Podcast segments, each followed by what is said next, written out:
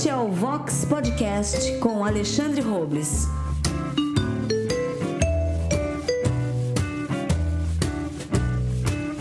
Muito bem, seja bem-vinda, seja bem-vindo ao meu podcast. Aqui eu faço entrevistas, converso com pessoas e também bato um papo com você a respeito de alguns temas importantes, relevantes e, e atuais. E eu tenho pensado ultimamente sobre a questão do nossa, das nossas emoções, sobre a necessidade de a gente viver um fortalecimento emocional. E como se a gente pudesse definir aqui esse nosso espaço agora de pequenas reflexões em busca da sustentabilidade emocional, em busca daquilo que a gente mesmo deve prover sobre as próprias emoções, o que nos cabe na relação com as nossas emoções. E a gente precisa disso, a gente precisa ter um, um fortalecer a alma para enfrentar a vida, porque a vida não é, não é fácil, a vida não é ilusão.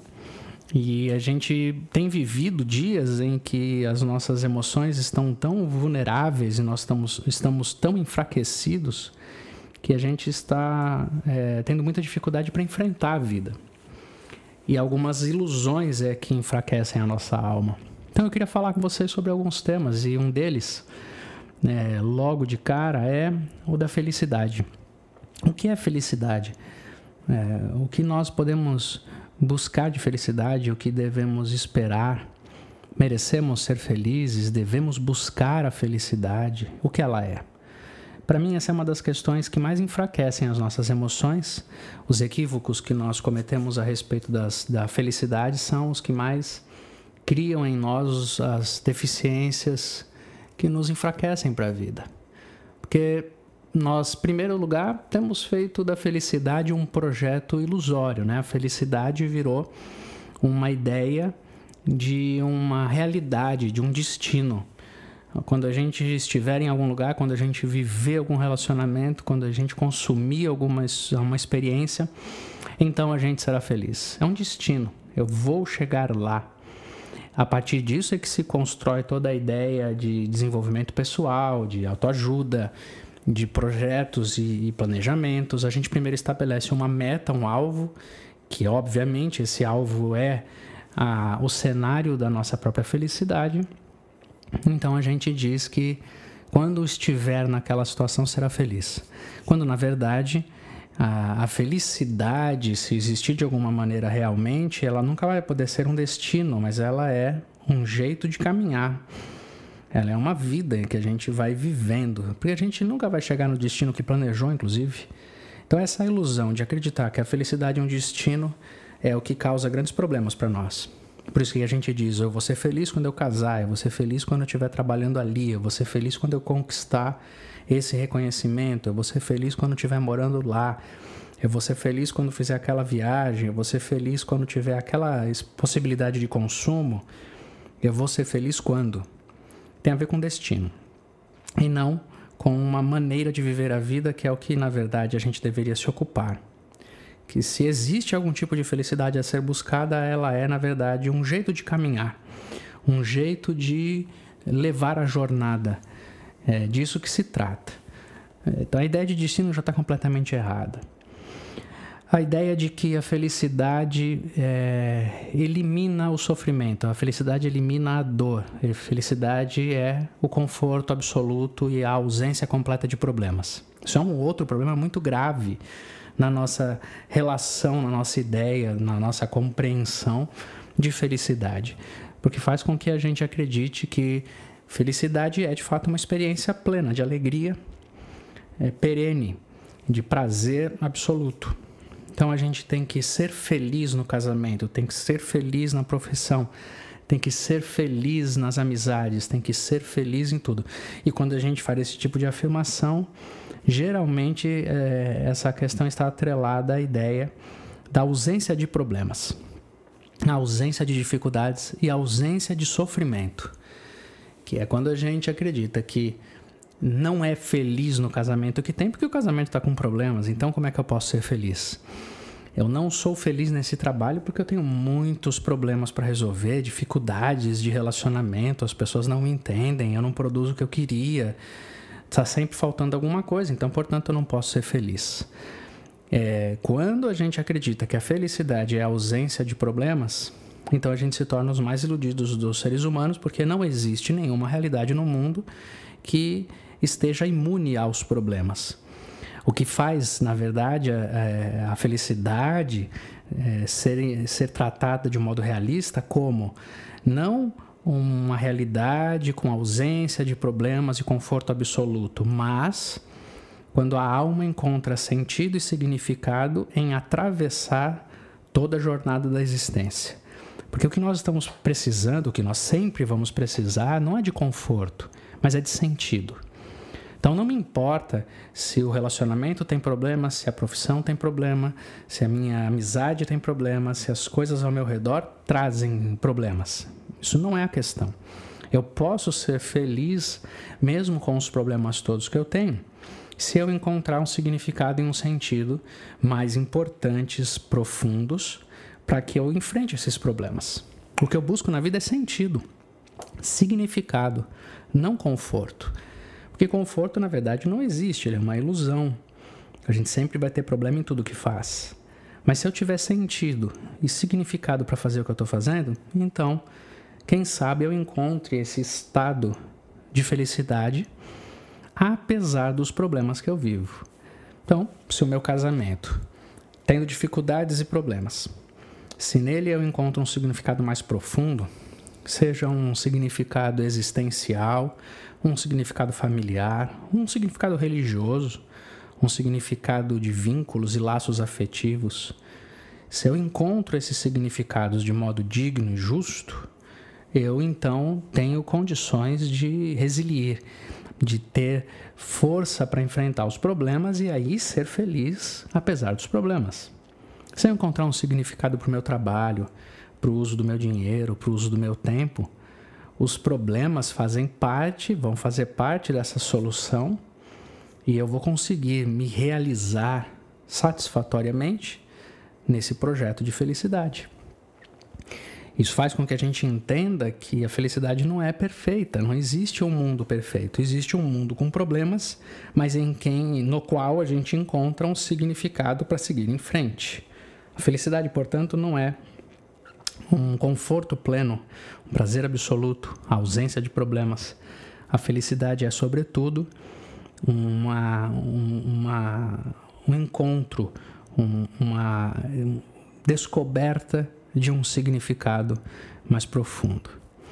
É, a outra realidade, a outra, outra ilusão que a gente tem a respeito da felicidade é a ideia de mérito, a ideia de fazer por merecer.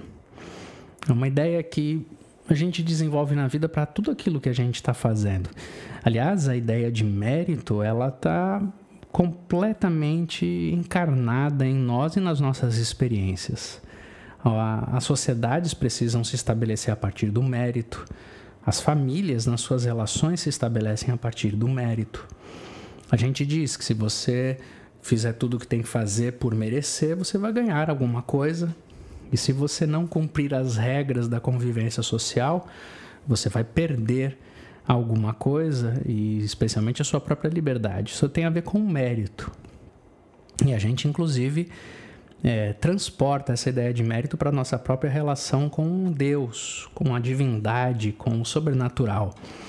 Os caminhos e as, e as propostas da religiosidade, da religião e do espírito religioso têm a ver com essa questão do mérito fazer algo para o seu Deus a fim de que você mereça a proteção e a boa vontade dele, fazer algo para o seu Deus para que pelo menos você não mereça o castigo que mereceria se não cumprisse a expectativa, não respondesse à expectativa da sua divindade. A partir disso, dessa compreensão religiosa da vida, a gente desenvolveu o mesmo pensamento no que, no, no, no, na questão da felicidade. A felicidade como um projeto de vida de quem merece. Então a gente vai fazer por merecer. É, nisso se estrutura, inclusive, todo o sistema de mercado, de trabalho, de construção social, é, que transformou a, a felicidade num projeto individual e fez com que todo mundo acreditasse que merece ser feliz na realidade e na sociedade de consumo. Então, se eu trabalhar dignamente, fizer tudo que todo mundo quer, cumprir as minhas obrigações sociais, eu mereço ser feliz. Mereço consumir aquilo que eu acredito que me traz felicidade. E o que vai vai causar um grande problema na nossa relação espiritual com Deus é justamente a gente passar a acreditar que a gente merece ser feliz porque faz o que Deus quer e que quando a gente não está sendo feliz como queria ser, a gente acha que ou Deus está falhando em cumprir a promessa dele, porque a gente olha para a vida e diz: Eu estou fazendo tudo o que eu tinha que fazer, porque é que Deus está me abandonando? Ou então a gente se sente muito culpado, um miserável que diz que nunca vai ser bom o suficiente para merecer de Deus a felicidade. A gente acaba transformando Deus no, no grande servidor do nosso consumo existencial. E a gente faz por merecer, e em contrapartida quer que ele nos remunere existencialmente naquilo que a gente precisa. Disso é que a gente cria ideias muito confusas a respeito de como Deus opera na promoção da nossa felicidade, a minha atuação. É, porque se eu estabeleci essa relação de mérito com Deus, de que se eu fizer tudo certo, Ele vai me recompensar, me dando as realidades que eu determino como realidades que vão me fazer feliz, é, se eu faço por merecer, então ele tem que fazer a parte dele. E aí então as dúvidas e as questões espirituais e religiosas vão surgindo diante das dificuldades que a vida me dá. Porque quando as coisas não acontecem como eu queria que acontecessem, quando ah, o meu projeto de felicidade falha, então eu começo a perguntar: o que foi que eu fiz para merecer isso? Será que eu não fiz o que Deus queria? Será que eu não fiz exatamente aquilo que Ele esperava? A primeira ideia que surge na nossa mente, a primeira expressão que a gente alimenta de um jeito errado e que tanto nos maltrata na vida é justamente o castigo, justamente a ideia de débito. É, se Deus responde de acordo com o que eu mereço, então se eu estou passando por esses problemas é porque eu fiz alguma coisa para merecer esses problemas. Eu deixei de fazer alguma coisa que eu deveria ter feito e, portanto, não mereço a felicidade que eu tanto buscava. E a religião encontra muitas respostas para isso. Se o meu casamento não está bom, é porque eu deixei de fazer alguma coisa antes. Se a minha vida profissional não está boa, é porque eu não estou me, né, me sacrificando o suficiente, mostrando para Deus a minha fé, especialmente através de dinheiro e questões financeiras. Então, se alguma coisa está acontecendo de errado, é porque eu deixei de cumprir minha parte. Porque afinal de contas eu tinha estabelecido que na minha relação com Deus é, eu tenho que fazer por merecer. Ou isso pode gerar em mim também a, a outra, outro dilema emocional também muito presente nessas confusões, que é eu achar que fiz por merecer o bem, achar que fiz tudo o que estava em minhas mãos, achar que eu cumpri o que Deus queria e, de alguma maneira, a minha recompensa não veio. Ele não cumpriu a parte dele. Eu fiz tudo certinho, eu me relacionei corretamente no meu namoro, eu cumpri as regras religiosas e sociais, eu sempre fui obediente, sempre fui bonzinho, nunca fui pessoa que quis me perder na vida, mas agora no meu casamento está dando tudo errado, ou o meu casamento acabou apesar de eu ter feito tudo o que eu podia fazer. Eu sempre trabalhei honestamente, sempre fiz o que eu tinha que fazer, e aqui eu estou vivendo esse problema financeiro e profissional, enquanto eu vejo um monte de gente prosperando e gente que nunca serviu a Deus e nunca fez o que deveria ter feito. Esse meu olhar para a vida é o olhar da contradição, é o olhar que me faz dizer: eu fiz tudo por merecer, eu merecia a felicidade. E Deus está falhando na parte dele. E alguma coisa está errada e eu não estou entendendo porque é que ele não está me dando a felicidade que eu mereço. Então, ou eu trabalho com Deus na ideia de que Ele é o causador do mal que me acontece, ou eu trabalho com a ideia de que Ele está me castigando porque eu não fiz a minha parte. E o grande problema disso tudo, óbvio, é a gente desconhecer o que Deus faz, como Deus opera na nossa história, na nossa vida. Porque na verdade Deus não está causando mal algum em nós e também não está nos castigando por nada do que nós fizemos ou deixamos de fazer. Ele simplesmente opera no mundo e nas realidades da vida, permitindo com que a gente viva a vida com todas as consequências do plantio de tudo o que existe ao nosso redor. Eu estou plantando, pessoas antes de mim plantaram, é, pessoas próximas a mim estão plantando, nós estamos vivendo com toda a liberdade que temos e nós somos responsáveis pela consequência de cada semente lançada. Por todas as sementes que nós lançamos e pelas sementes das pessoas que convivem conosco. Estamos completamente ligados. Então há uma série de razões, de fatores que fazem com que a nossa vida tenha dificultadores bem diversos também, e que isso não tem a ver com Deus causar ou com Deus castigar. Ele não está operando desse modo, não é assim que Deus faz. A nossa vida depende de uma série de fatores. E como nós não somos uma ilha no universo, tudo aquilo que as pessoas também fazem ao nosso redor e antes de nós e perto de nós e até distante de nós, causa efeito na nossa própria vida também. E esses efeitos, eles podem ser tratados por nós como o que estraga a nossa felicidade, porque são os problemas que nós não tínhamos planejado, ou nós podemos entendê-los todos como realidades que nós precisamos superar para encontrar uma vida feliz e de significado apesar de todos os problemas.